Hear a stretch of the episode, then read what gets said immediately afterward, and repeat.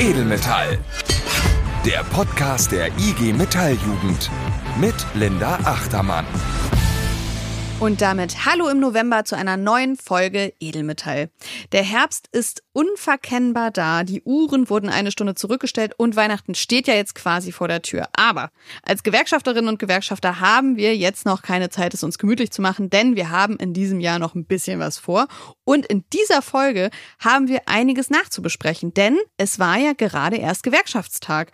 Und weil ich diese Veranstaltung lediglich am Stream verfolgt habe, ist diese Folge voll von Menschen, die von vor Ort berichten können. So auch meine heutige Co-Moderatorin, unsere Bundesjugendsekretärin Stefanie Holz. Hi Steffi. Hallo liebe Linda, schön dich zu sehen und natürlich auch schön dich zu hören. Ach, Dankeschön, Dankeschön.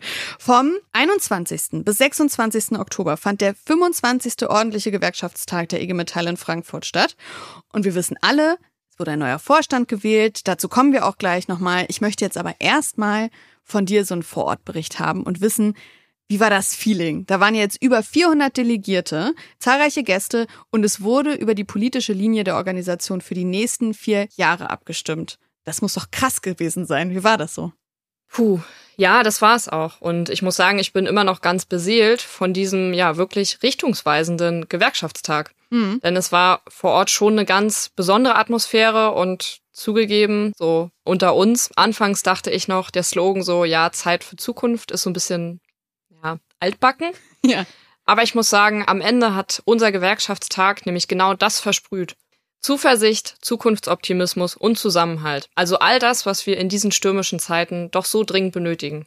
Das stimmt. Die gute Stimmung war auch vor allem unserer jetzt neuen ersten Vorsitzenden Christiane Benner anzuhören, die übrigens mit 96,4 Prozent der Stimmen zur allerersten Frau an der Spitze der IG Metall gewählt wurde. Ich habe einen kleinen Ausschnitt. Hallo, Frau Benner, ich höre Entschuldigen Ihre... Sie bitte meine Stimme, aber ich habe zu heftig gefeiert. Da, gut, so soll es sein. Das passt zu meiner ersten Frage. Wie fühlt es sich denn an, in äh, 132 Jahren Geschichte der IG Metall die erste Frau an der Spitze der größten Arbeitnehmervertretung Naja. der Welt zu sein? Ja, ich meine, ich mehr so alt bin ich ja zum Glück nicht. Ähm, ich kann nur sagen, es fühlt sich echt gut an. Ich bin mir sicher, das wird als lässigstes Interview ever in die Geschichte eingehen. Aber natürlich war jetzt Christiane nicht nur lässig, die hat auch eine ordentliche Ansage gemacht. Und zwar auch am dritten Tag im Zukunftsreferat des Gewerkschaftstags hat sie deutlich gemacht, dass die Zukunft nur mit der Industrie gestaltet werden kann. Rein rechnerisch geht der Wandel gut aus. Es gäbe genug Arbeitsplätze in der grünen Industrie. Aber was passiert im Moment? Statt die Chancen zu nutzen, machen sich viel zu viele Arbeitgeber einen schlanken Fuß und verlagern Arbeitsplätze. Und diese Deindustrialisierung Deutschlands müssen wir stoppen. Wir wollen die Industrie in Deutschland weiterentwickeln und nicht abwickeln, Kolleginnen und Kollegen.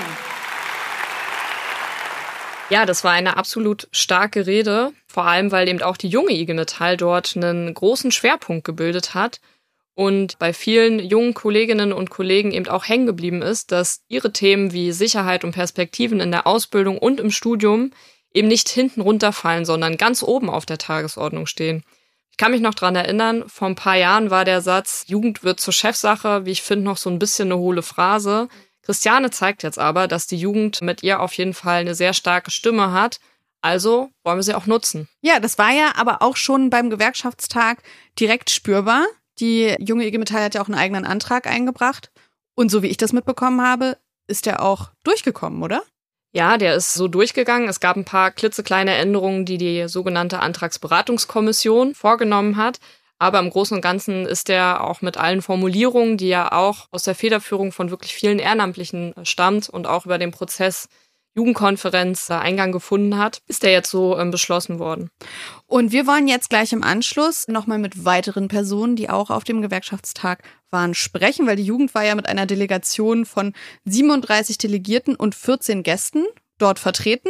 Und wir haben jetzt Daniel Stepanov im Interview und Imke Diekener, die einmal von der Jugendaktion berichten. Ich kann schon mal sagen, ich hatte Gänsehaut. Es ist echt krass gut gelungen. Und dann nochmal über den Schwerpunkt SOS Ausbildung. Da hat Imke eine sehr starke Rede gehalten. Fünf Tage, über 400 Delegierte und viele Entscheidungen und Diskussionen, bei denen es um die Weichenstellung für die Zukunft der IG Metall geht.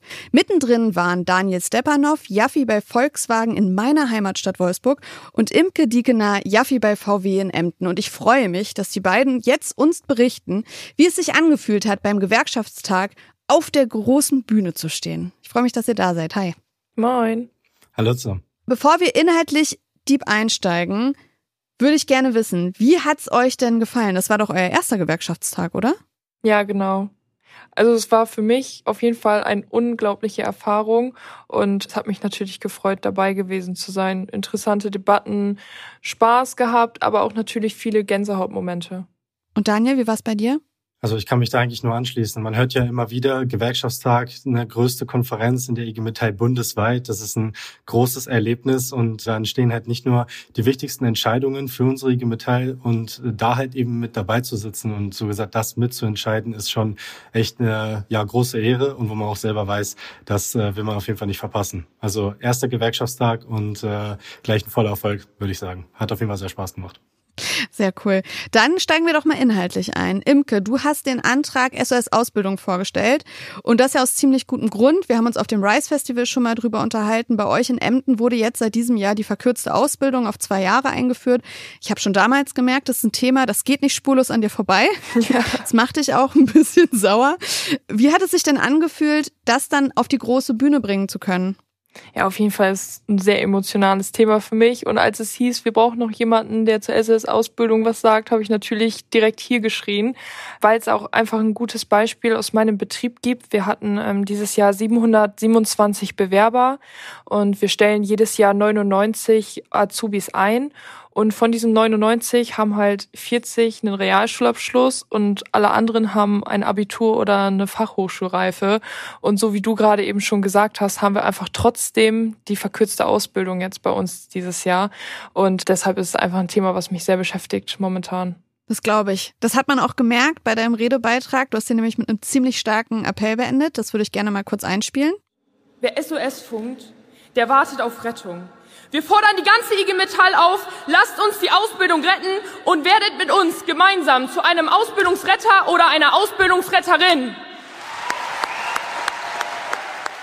Daniel, du hast in diesem Moment vom Plenum aus zugesehen. Wie hast du den Moment erlebt? Es war ein sehr starker Moment, weil wir haben auch schon im Vorfeld äh, im Jugendausschuss sehr oft darüber geredet, äh, was halt eben jetzt in der Zukunft der Ausbildung passiert und äh, dass wir da Imke vorne stehen haben und äh, sie mit äh, ja nicht nur vollem Wissen, sondern auch mit dieser Energie, dass es halt ein wichtiges Thema ist, dann vorm Gewerkschaftstag spricht. Das hat uns alle auf jeden Fall sehr stolz gemacht und äh, da wussten wir, okay, das ist eben mal nicht ein Antrag, der einfach nur durchgewunken wird, sondern der bleibt dann auch in den Köpfen der Leute hängen und äh, das ist auch gerade dann für uns, äh, für die Zukunft auch einfach ein sehr wichtiges Zeichen gewesen. Dieser Antrag wurde ja komplett ohne Änderungen übernommen, aber auch alle anderen Anträge der Jugend gingen ja durch beim Gewerkschaftstag, teilweise mit kleinen Änderungen der Antragsberatungskommission. Wie habt ihr das denn so erlebt dann auf dieser Konferenz? Wie wurden diese Jugendanträge auch aufgenommen? Habt ihr euch ernst genommen gefühlt? Imke, vielleicht du jetzt gleich nochmal direkt als Rednerin? Ja, voll, auf jeden Fall. Das ist einfach so schön mitzubekommen, wie wir da dann auch, ich sag jetzt mal, vom Erwachsenenbereich unterstützt werden und dass wir einfach wissen, dass wir da auch einfach eine starke Schulter haben, auf die wir uns auch verlassen können. Und gerade auch alle Jugendanträge, wie du schon sagst, aber auch SOS-Ausbildung, wo wir einfach nochmal deutlich gemacht haben, dass auch große Betriebe auch einen gesellschaftlichen Auftrag haben, einfach jungen Menschen nach solchen schwierigen Zeiten eine Perspektive zu bieten, wo ich ja auch nochmal deutlich gesagt habe, egal mit welchem Abschluss, egal mit welchem Lebenslauf, egal mit welcher Herkunft. Und dass da dann einfach alle so geschlossen hinterstehen, hilft natürlich auch für uns in unserer Jugendvertreterarbeit, dass wir da einfach drauf bauen können. Hast du noch was zu ergänzen, Daniel? Ich fand zum Beispiel alleine schon bei den delegierten Vorbesprechungen äh, auf jeden Fall sehr eindeutig, wenn da über Jugendanträge gesprochen wurde, da äh, war ein vollkommener Support und äh, auch während die Anträge besprochen wurde, saß ich zum Beispiel als Delegierter bei meiner Delegation und äh, habe auch immer wieder die Blicke bekommen von wegen so, hey, das ist euer Antrag, ne, den winken wir durch, ne, wir müssen unsere Jugend stärken, ne, ihr seid unsere Zukunft. Da kann ich eigentlich im Grunde zustimmen. Vollkommener Support und das hat uns halt auch als äh, IG Metall Jugend auch äh, wirklich sehr bekräftigt darin, dass wir halt einfach gute Anträge haben, die wichtig und richtig sind. Dann lass uns mal zur Jugendaktion kommen. Ich habe es mir im Nachhinein angeschaut. Als kleiner Tipp für alle, die nicht dabei waren und es sich auch nochmal angucken wollen, die IG Metall Gaggenau hat das als Reel hochgeladen bei Instagram. Ich hatte wirklich Gänsehaut. Im Grunde hat ja die IG Metall Jugend ihre Zeit genutzt, um die Bühne an Etris Hashemi zu übergeben, einem Überlebenden der Attentate in Hanau aus dem Februar 2020. Daniel, du hast ja die Einleitung gemacht und hast Etris auf die Bühne geholt. Vielleicht nochmal in deinen eigenen Worten. Wie sah denn die Jugendaktion aus? Habe ich das schon gut beschrieben? Was gibt's noch zu sagen? Also was man dazu sagen muss, ist, dass wir halt auch schon im Vorfeld einfach wussten, wir haben einen sehr, sehr großen Auftrag bei diesem Gewerkschaftstag, weil eben dieses ganze Thema gegen rechts und vor allem auch auf diese Attentate, diese rassistischen Attentate von Hanau aufmerksam zu machen, ist halt einfach eine, finde ich, nicht nur gesellschaftliche Aufgabe, sondern vor allem auch eine, die absolut zum Gewerkschaftstag dazugehört. Ne? Weil wir waren in Frankfurt, Hanau ist äh, so gesagt die äh, Nachbarstadt und äh, dass halt eben eine solche Tat vor drei Jahren passiert ist, dürfen wir einfach nie wieder vergessen.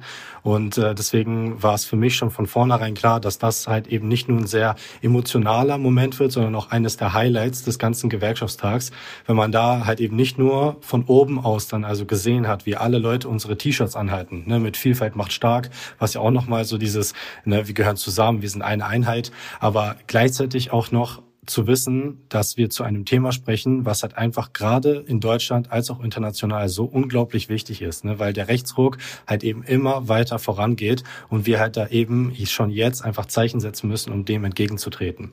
Und deswegen war es mir halt auch dann eine, wirklich, es war eine Ehre, nicht nur auf dem Gewerkschaftstag sprechen zu dürfen, sondern vor allem auch dann Idris dann auf die Bühne zu bitten, der das halt eben äh, von erster Hand dann auch aus gesehen hat. Und seine Rede war unglaublich, und ich glaube, das hat jeden Einzelnen berührt. Also ich glaube, jeder von euch, der den Livestream gesehen hat, wird uns da zustimmen können, dass das nicht eine Rede war, die man mal ebenso nur mit, äh, ich sage es mal, trockenen Augen verfolgen konnte.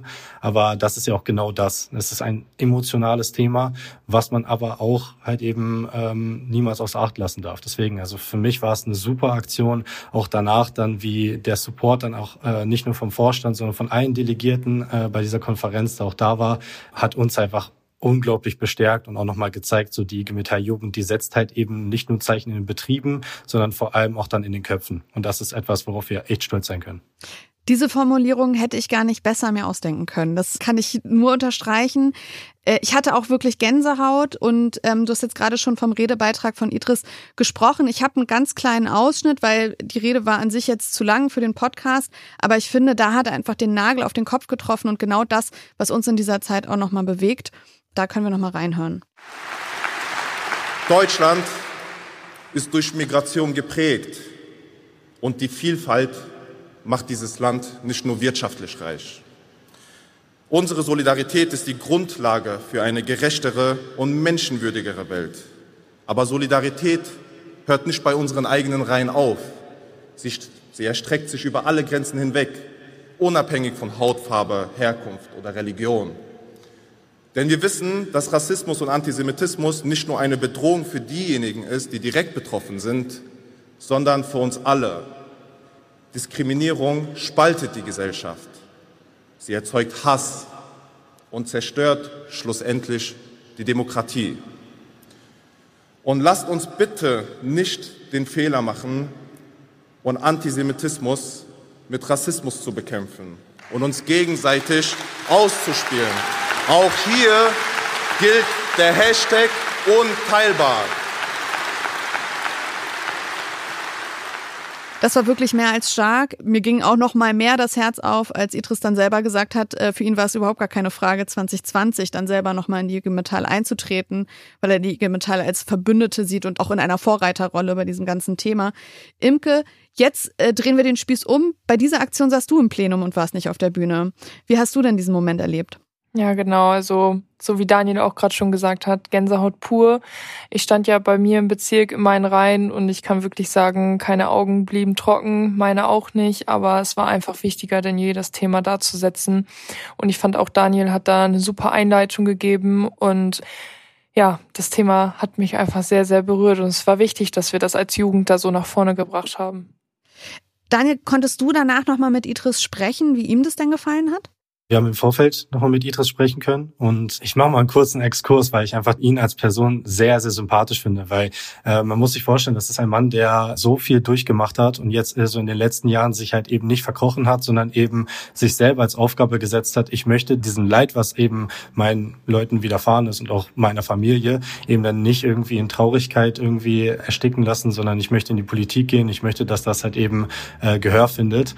Und ähm, mit all dem, was er da hat, ist er so bodenständiger Kerl geblieben. Also man kann sich ganz normal mit ihm unterhalten und äh, kurz vorher äh, haben wir halt gesprochen und wir, wir haben uns einfach so, hey, äh, viel Erfolg, ne, das wird eine richtig gute Aktion.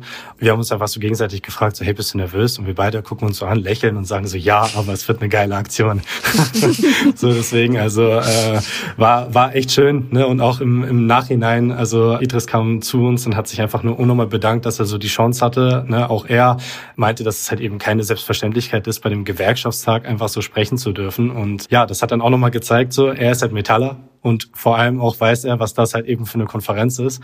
Und ähm, ich glaube auch einfach, dass wir mit ihm zusammen ein echt super, super starkes Zeichen setzen konnten. Und äh, er hat sich dann auch einfach nur bedankt und war unglaublich stolz, dass wir das mit ihm zusammen machen durften. Ja, also ich muss es auch noch mal sagen, auch wenn ich ich habe es in der Anmoderation mit Steffi auch noch mal gesagt und vorhin auch noch mal, aber jetzt auch noch mal.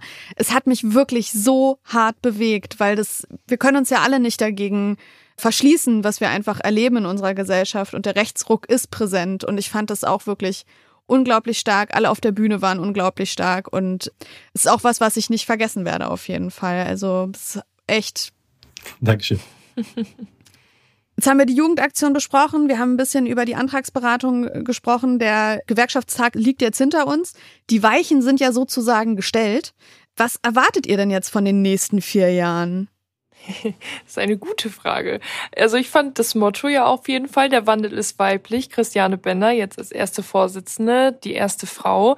Das sind einfach Themen, die haben wir jetzt auch in der IG Metall gesetzt. Die sollten in den Betrieben nicht vergessen werden, dass da einfach auch der Wandel weiblich sein muss aber natürlich auch die Jugend, ne? dass die Jugend weiter nach vorne geht, dass wir als junge Menschen laut sind. Wir stehen jetzt auch wieder vor Tarifverhandlungen nächstes Jahr, dass diese starke Schulter, die wir da gemerkt haben als Jugend, dass die auch in den nächsten vier Jahren spürbar und merkbar ist. Hm. Daniel? Also Linda, du hast ja vorhin gesagt, dass ja die Gemetall in einer Vorreiterrolle ist. Und ich finde, genau diese Zeichen haben wir nach diesem Gewerkschaftstag auch gesetzt. Also es sind äh, halt eben verschiedenste Themen, weil wir halt auch eben nicht nur über Gesellschaftspolitik gesprochen haben, sondern vor allem auch eine betrieblich, Tarifpolitik. Und da sind so viele wichtige Themen angekommen, wo wir jetzt halt eben nicht nur sagen, okay, hey, wir haben das jetzt gemacht, einfach nur um auch nochmal ein Zeichen nach außen zu setzen. Jetzt liegt es darin und sowas als aktive Metaller halt eben auch dahinter zu stehen und das so zu tun. Und nach diesem Gewerkschaftstag Gewerkschaftstag und nach all den Leuten, die ich kennengelernt habe, mit dem neuen Vorstand, den wir gewählt haben, mit Christiane Benner als unsere erste Vorsitzende, bin ich mir einfach unglaublich sicher, dass wir da mit breiter Brust vorangehen und eben diese Themen anpacken, um unseren Kolleginnen in ganz Deutschland, in jedem Betrieb helfen zu können. Also ich bin da wirklich guter Dinge und äh, nicht nur der Wandel ist weiblich, sondern vor allem auch das andere Motto, ne, Zeit für Zukunft, ist es genau das. Ne, wir müssen in die Zukunft vorangehen, wir müssen schauen, dass wir unsere Betriebe und auch unsere Ausbildung zukunftsorientiert gestalten und äh, da ist halt nicht nur die Jugend, sondern vor allem auch jeder Einzelne, der dort also nicht nur die Anträge geschrieben, sondern auch jetzt bearbeitet, einfach dann äh, in der Verantwortung, das auch umzusetzen und nicht nur in der Verantwortung, sondern auch im Vertrauen. Ich glaube, das wird sehr, sehr gut. Sehr geil. Vielen Dank euch. Wir haben gerade festgestellt, wir zeichnen hier am Freitag vor der Veröffentlichung des Podcasts auf. Ich war so ein bisschen müde, aber jetzt nach dem Gespräch mit euch habe ich wieder richtig Bock. Ähm, und bin auch ein bisschen zuversichtlich für das, was kommt. Das ist ja in diesen Zeiten auch nicht selbstverständlich. Vielen Dank, Daniel Stepanov aus Wolfsburg und Imke Diekener aus Emden. Habt einen schönen Tag noch. Dankeschön auch. Dankeschön und passt gut auf euch auf.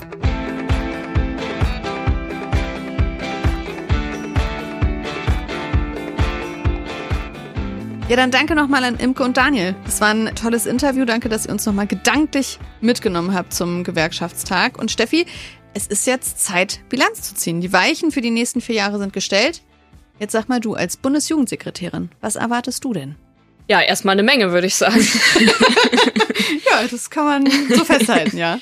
Nein, äh, Spaß beiseite. Also ich habe natürlich sehr hohe Erwartungen vor allem eben auch, dass die junge IG Metall bei den großen Themen, also wie zum Beispiel dem Umbau der Wirtschaft, also der sogenannten Transformation, eben ganz aktiv mitmischt, damit eben auch Generationen nach uns noch einen ja, lebenswerten Planeten mit guten Arbeitsplätzen vorfinden. Das ist mir sehr wichtig.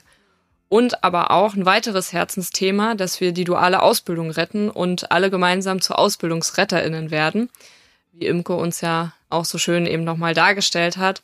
Und dass wir eben auch, und das ist auch eine große Herausforderung, vor der wir gleichzeitig stehen, dass wir das schaffen, das ja aktuelle, teils doch sehr unterkühlte bis hin sogar zu hasserfülltem gesellschaftlichen Klima als IG Metall ja mit unserer Solidarität, Mitbestimmung und auch Demokratie das Wasser abgraben können. Das wird eine Mammutaufgabe, aber ich bin mir sicher, dass wir da eben auch zu Treibern werden können in den Betrieben, weil, und da bin ich mir jetzt nach dem Gewerkschaftstag nochmal umso sicherer auch, wir haben die Antworten auf den Wandel. Die werden nicht leicht sein und die werden auch nicht unbedingt bequem sein, aber ich bin sehr, sehr zuversichtlich, dass wir das schaffen können.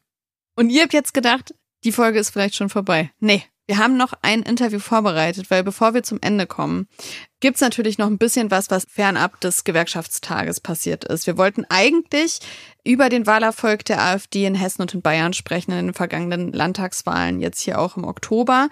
Da hatte ich nämlich einen spannenden Beitrag der Bildungsstätte Anne Frank gesehen, wo erklärt wurde, dass die Partei gerade bei jungen Menschen so beliebt ist, weil sie so erfolgreich auf TikTok ist. Da haben wir uns gedacht, darüber können wir doch sprechen.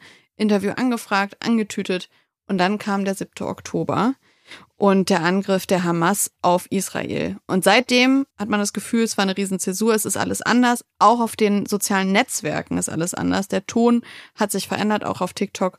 Und die Debatte dazu spaltet ordentlich. Das stimmt. Mir fällt da ziemlich spontan ein gutes Zitat ein, was ich äh, in den letzten Tagen auch ja äh, wiederholt immer mal wieder in diese ganze Debatte mit reinbringe, nämlich von Max Mannheimer. Überlebender der Shoah, und der hat gesagt, ihr seid nicht schuld an dem, was war, aber verantwortlich dafür, dass es nie mehr geschieht. Ich finde, das ist ein sehr starkes Zitat. Das muss man auch mal noch mal so ein bisschen auf sich wirken lassen, gerade in dieser doch sehr aufgehitzten gesellschaftlichen Stimmung. Ich hatte das vorhin ja auch im Nachklapp zum Gewerkschaftstag schon gesagt, dass ich finde, dass das eine sehr große Herausforderung ist, vor der wir stehen und ähm, ja an der Stelle jetzt auch noch mal mehr. Und da ist es mir umso wichtiger zu sagen, dass wir das als IG Metalljugend aber auch sehr ernst meinen, wenn wir sagen, dass eben auf europäischen und vor allem eben auch auf deutschem Boden nie wieder jüdisches Leben bedroht werden darf. Und genau wir sind da jetzt noch mehr gefordert, als wir es eh schon sind. Denn wir müssen in unserem direkten Umfeld weiterhin und noch energischer denn je gegen jede Form des Antisemitismus einstehen. Im Betrieb, in der Berufsschule, in der Universität, überall. Und auch im Netz. Das ist ganz, ganz wichtig. Denn die Debatten zum Nahostkonflikt, die entbrannten gerade ja, ja aktuell überall. Und hier können wir als IG Metall nur zur Besonnenheit aufrufen und zur Menschlichkeit und das Thema aber auch versuchen natürlich in den Gremien bei uns ja, Raum zu geben und ein Stückchen weit auch aufzuarbeiten. Und da ist es mir auch nochmal ganz, ganz wichtig zu betonen, dass Menschenleben Menschenleben ist. Ganz egal, welche Hautfarbe, welche Herkunft, welche Religion, denn unsägliches Leid unter Zivilisten, das, was wir da gerade aktuell erleben, ist mhm. in gar keiner Betrachtungsweise mit unseren Werten als GewerkschafterInnen vereinbar. Ich kann mich noch gut dran erinnern, denn ich war selber im März diesen Jahres mit einer kleinen IG Metall-Delegation im Rahmen von der Bundesjugendausschusssitzung des DGB in Israel. Und ich war dort auch in einem Kibbutz in der direkten Nähe zum Gazastreifen. Das war in Siderot. Das ist, äh, wenn man auf die Karte guckt, oben am Nord östlichsten Zipfel quasi vom Gardastreifen. Also wirklich ähm, auch mit Sichtweite. Und mich machen die Taten einfach nur sprachlos. Ich wünsche mir wirklich nichts sehnlicher als irgendwie Frieden und Menschlichkeit auf diesem Planeten. Und ich bin der festen Überzeugung, dass der Kampf gegen Antisemitismus und Menschenfeindlichkeit jeder Art nicht nur ein gewerkschaftliches Versprechen unsererseits ist, sondern auch in unseren Reihen ganz, ganz tief verankert ist und es ist wichtig, sich da auch als DGB-Jugend ähm, entsprechend solidarisch mit unseren Freundinnen und Freunden der Histadut in Israel zu zeigen. Und gleichzeitig ist es aber auch wichtig, und das ist an der Stelle auch überhaupt gar kein Widerspruch, Mitgefühl für die Menschen im Gazastreifen zu empfinden und das auch auszudrücken, die eben unter der Hamas und auch der Blockade und dem Kampf Israels gegen die Hamas leiden. Und auch ihnen gilt natürlich unsere Solidarität. Und auch Rassismus gegen Muslime hierzulande müssen wir an der Stelle Einhalt gebieten.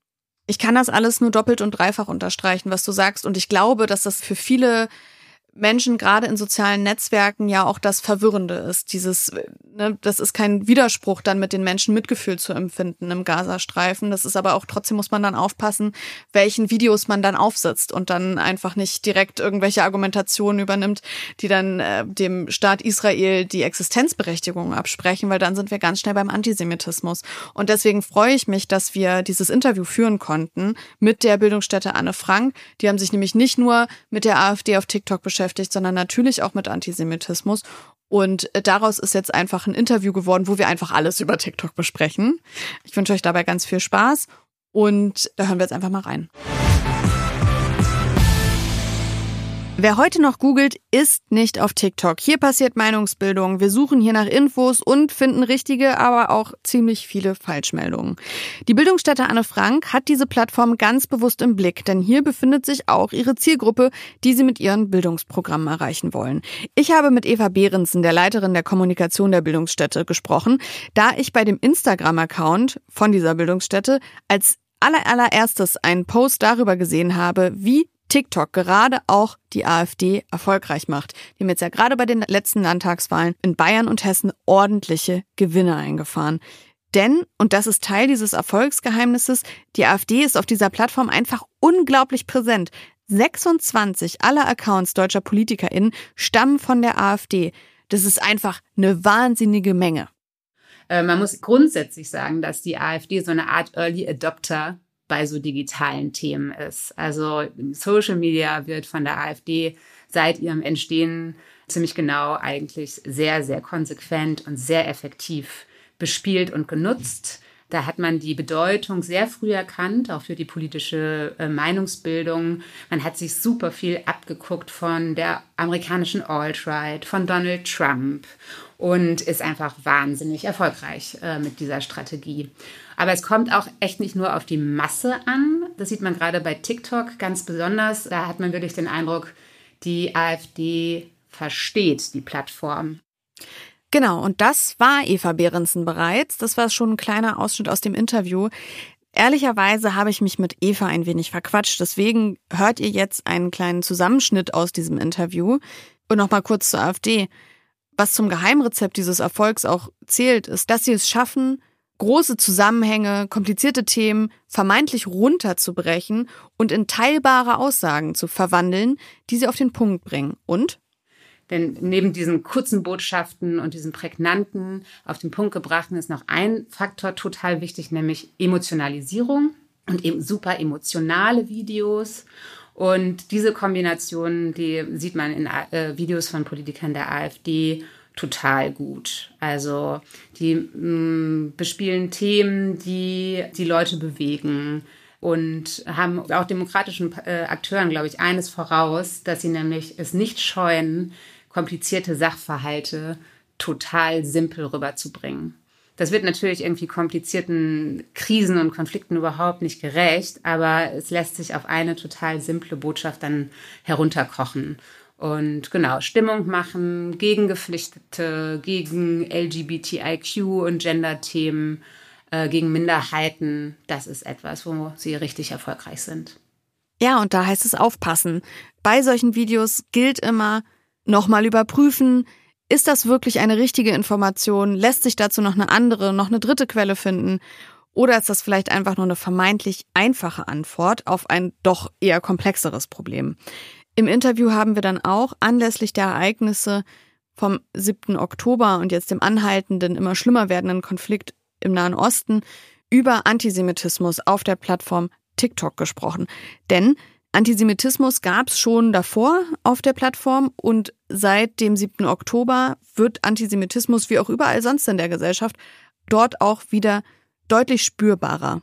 Und die Bildungsstätte Anne Frank hat in der Vergangenheit schon eine Kampagne gegen Antisemitismus auf der Plattform selbst gestartet. Und dabei haben sie mit jüdischen CreatorInnen zusammengearbeitet und die gefragt, was braucht ihr eigentlich? Dabei ist rausgekommen, dass Jüdinnen und Juden sich auf der Plattform selbst natürlich mit krasser Hassrede konfrontiert sehen und da Unterstützung brauchen, Kommentaren Herr zu werden, wo ein Algorithmus, eine KI nicht hinterherkommt. Und auf der anderen Seite ging es bei der Kampagne auch darum zu zeigen, Antisemitismus ist nicht immer direkt als solcher erkennbar. Natürlich gibt es auf der Plattform selbst klassische Holocaust-Leugnungen, es gibt Verschwörungstheorien zu den Rothschilds, Sachen, die wir alle schon mal gehört haben. Aber es gibt dann auch so kleine Symboliken, die verwendet werden. Darüber hat mir Eva mehr erzählt. Und dann sind wir auch noch zur aktuellen Situation gekommen. Und da können wir mal reinhören. Genau, wir können jetzt auch gerne noch mal tiefer reingehen. Da sieht man Antisemitismus, der sich so in Emojis und Codes, kodierten Emojis versteckt oder vermeintlichen Witzen.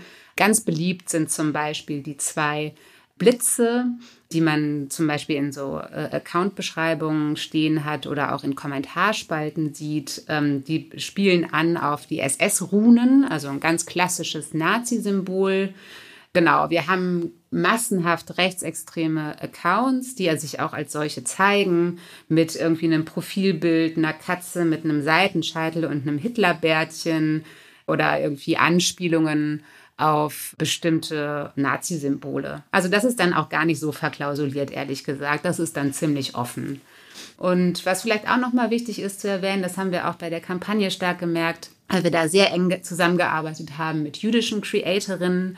Sie sagen zwar einerseits haben wir die Möglichkeit, auf TikTok von unserem Alltag zu erzählen und, und die Plattform zu nutzen, aber wir kriegen auch ganz schön was ab.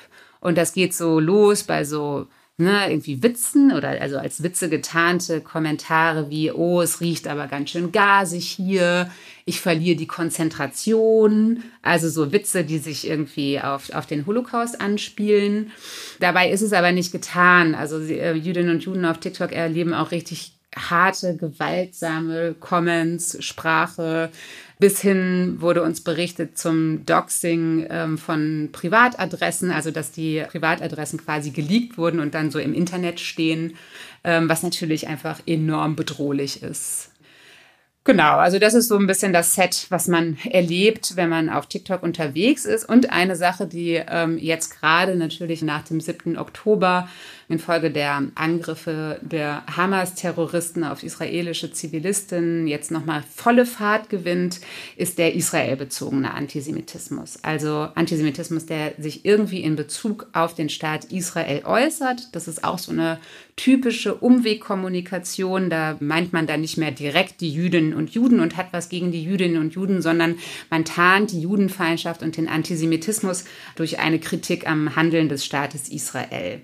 Und wenn man da mal tiefer reingeht, dann sieht man, wie sich so klassische alte antisemitische Narrative und Stereotype da in neuen Gewand präsentieren. Also zum Beispiel haben wir so Narrative, dass der israelische Staat das Böse schlechthin ist, der wird total monströs und dämonisch dargestellt, der quasi als einziger Aggressor im Nahen Osten äh, beschrieben wird. Es wird das Existenzrecht von Israel in Frage gestellt. Das ist auch so ein ganz klassischer Antisem äh, also israelbezogener Antisemitismus.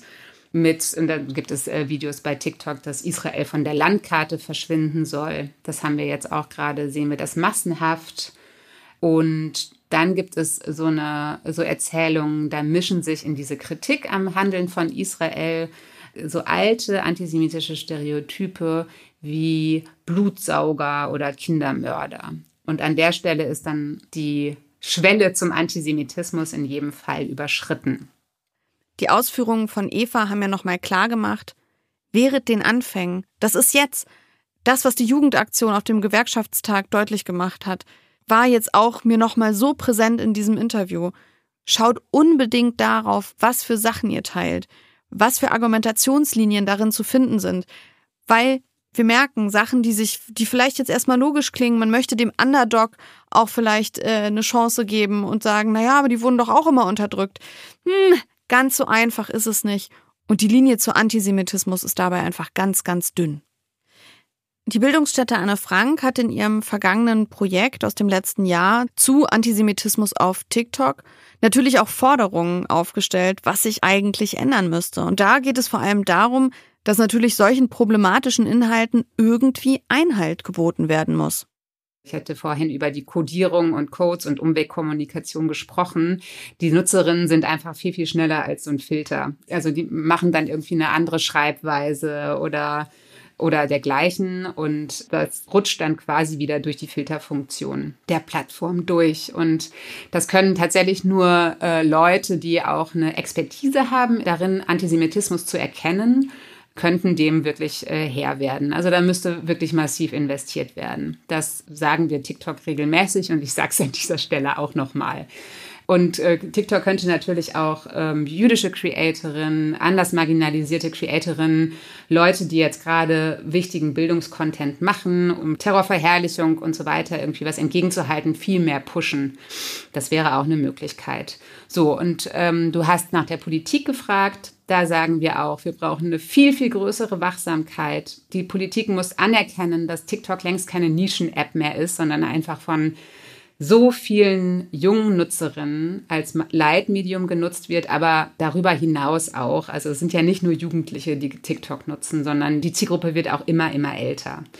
Und da sehen wir gerade jetzt im Zusammenhang mit der Eskalation im Nahen Osten, wie wichtig es eigentlich wäre und wir, was wir für einen dringenden Bedarf haben an Content, an Bildungskontent, der aufklärt, der informiert, der die richtigen Informationen gibt, um diesem Antisemitismus und auch diesen ganzen Fake News, die im Zusammenhang gerade kursieren, wirklich effektiv Einhalt zu gebieten. Weil das ist schon wirklich eine krasse Welle an problematischem Zeug, was gerade kursiert. Und da ist Antisemitismus stark im Trend leider. Wir sehen allerdings auch eine immer heftiger werdende antimuslimische Hetze, äh, die auch von rechts befeuert wird. Und auch da müssen wir genau hingucken. Also das ist eigentlich jetzt ganz, ganz zentral. Und eine Sache, wovor wir auch nicht die Augen verschließen dürfen, ist, dass auch gerade diese Terrorverharmlosung, die wir massenhaft sehen auf TikTok, dass die auch gesteuert ist mitunter, nämlich äh, von Terrororganisationen wie Hamas, wie ist der Islamische Staat. Das weiß man inzwischen, das haben Wissenschaftlerinnen nachgewiesen, dass da gezielt Ressourcen reingegeben werden und hinter einigen auch großen Accounts oder zahlreichen Accounts auch Terrororganisationen stehen. Und da sind wir mitten in so einem Informationskrieg eigentlich, den wir auf gar keinen Fall gewinnen werden, wenn nur einzelne Akteure wie die Bildungsstätte Anne Frank mit beschränkten Mitteln das tut, was halt im Rahmen unserer Möglichkeiten ist. Vielleicht noch mal zum Abschluss wenn man jetzt dieses Interview gehört hat und wir richten uns ja nicht nur an Ehrenamtliche, auch Hauptamtliche hören diesen Podcast und denken sich, oh, so ein Bildungsseminar mit der Bildungsstätte Anne Frank, das wäre eigentlich eine coole Geschichte. Da kann man einfach auf euch zukommen, oder? Auf jeden Fall. Da kann man einfach auf uns zukommen, uns eine Mail schreiben. Man findet alle relevanten Informationen auf unserer Website alles, was jetzt gerade mit der Krise im Nahosten zu tun hat und für Schule und den pädagogischen Raum, kann man sich vorstellen, dass die Kolleginnen gerade total am Rotieren sind. Wir sind völlig überlaufen und überlastet, aber versuchen, das Menschenmögliche zu tun, um Leute zu unterstützen, die gerade dringend Orientierung brauchen. Und ähm, ich glaube, es ist wirklich ein bisschen die Frage, um es mal pathetisch zu formulieren, wo unsere Gesellschaft hin driftet, wenn wir das Thema jetzt gerade nicht in den Griff bekommen, weil das so viel Sprengstoff und so viel Polarisierungspotenzial da ist. Genau, also wir versuchen alles, was wir können, um dabei zu unterstützen. Dann danke dir und danke auch an die Kolleginnen von euch. Das war Eva Behrensen, Leiterin der Kommunikationsabteilung der Bildungsstätte Anne Frank. Und wir haben über TikTok gesprochen und was uns da an Content erwartet. Dank dir, Eva.